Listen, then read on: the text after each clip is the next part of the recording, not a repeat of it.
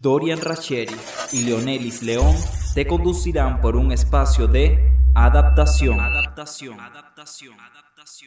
En diciembre del 2019 se produjo una enfermedad en China que presentó una diseminación global, afectando a más de 4 millones de personas y produciendo la muerte de más de 300.000, con una tasa de mortalidad que va arriba del 13% en varios países. Hasta mayo del 2021, la fecha de grabación de este podcast, hay 158 millones de casos de coronavirus en el mundo, 3 millones de muertes y 137 millones de personas recuperadas.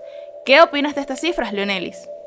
Realmente me parece alarmante porque yo creo que nadie esperaba que el simple rumor de un virus se convirtiera en algo tan real, al punto de darle un giro a la vida de todos de forma inesperada, poniéndonos a raya en lo laboral, académico e incluso socialmente, generando que nos replanteáramos muchos aspectos de nuestra vida. Antes de profundizar más en el tema, sean bienvenidos a Reinvención, el quinto y último episodio de adaptación. Un proyecto que surgió a partir de la necesidad de informar sobre la situación en la que nos ha puesto el COVID-19 contexto en el cual hemos encontrado la manera de reinventarnos. Yo defino el COVID-19 como un antes y un después en la vida de todos, algo así como vivir dentro de una simulación, donde somos los protagonistas de un acontecimiento histórico que dejará marcado a muchos y que sin duda alguna será recordado a través del tiempo por próximas generaciones.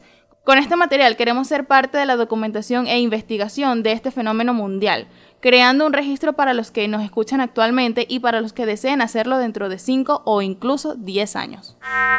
Ciertamente para muchos esta situación generó cambios drásticos, pero en otro sentido hay personas a quienes se les hizo sencillo este proceso porque ya estaban acostumbrados a trabajar desde sus hogares con las TIC, algunos teniendo incluso emprendimientos propios, todo con el apoyo fundamental de las mismas. Hay que reconocer que las TIC ya eran parte importante de nuestras vidas, pero al comienzo de la pandemia se incrementó su uso de forma drástica, ya que sirven como herramienta para ayudar en diferentes aspectos de la cotidianidad.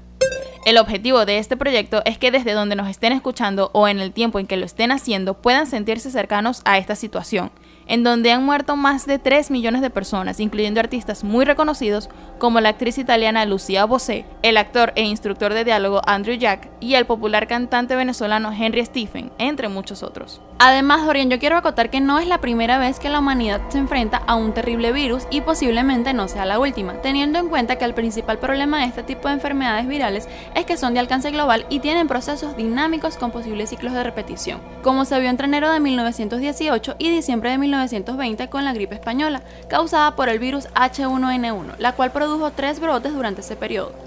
Cerrando esta idea y hablando un poco más de lo social, hay que tomar en cuenta que desde el comienzo de la cuarentena por el coronavirus, millones de personas se vieron en la necesidad de interactuar aún más de lo que lo hacían antes a través de distintas redes sociales y plataformas digitales, que funcionan como apoyo para mantenernos conectados con otros a través de Internet. Clasificando por generaciones el consumo de las redes sociales, la generación Z encabeza la lista del incremento del uso de estas mismas con un 84% seguido de los millennials con un 74%, y terminando con la generación X y los baby boomers con un 68%, según Global Web Index.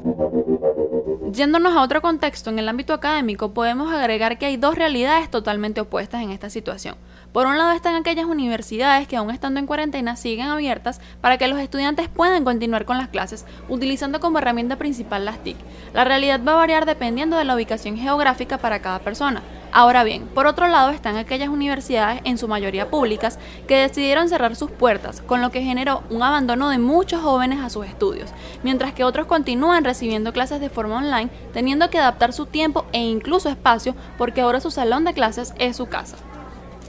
En el entorno laboral, la economía de muchos países cayó, dejando a millones de personas sin empleo. Esto es generado a partir del cierre de comercios e incluso de empresas, debido a que la cuarentena por el COVID-19 exige restricciones de apertura a sectores públicos y privados. Pero también hay que tener en cuenta que un gran número de población mundial forma parte del proceso adaptativo en el área laboral mediante las TIC.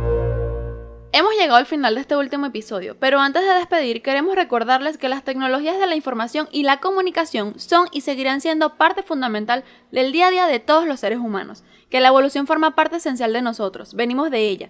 Adaptarnos a la nueva realidad por el COVID-19 ha sido todo un reto, sin embargo esto no ha quebrantado nuestro espíritu y nos ha detenido para querer continuar con nuestra vida. También hay que recordar la importancia de tener una actitud de solidaridad y empatía, pensar que al no actuar de manera responsable pone en riesgo la vida de los demás. Esta situación ha traído consigo muerte e incertidumbre, cambios de todo tipo, y aún así seguimos avanzando. Gracias por escucharnos. Se despiden de ustedes Leonelis León y Dorian Raschieri.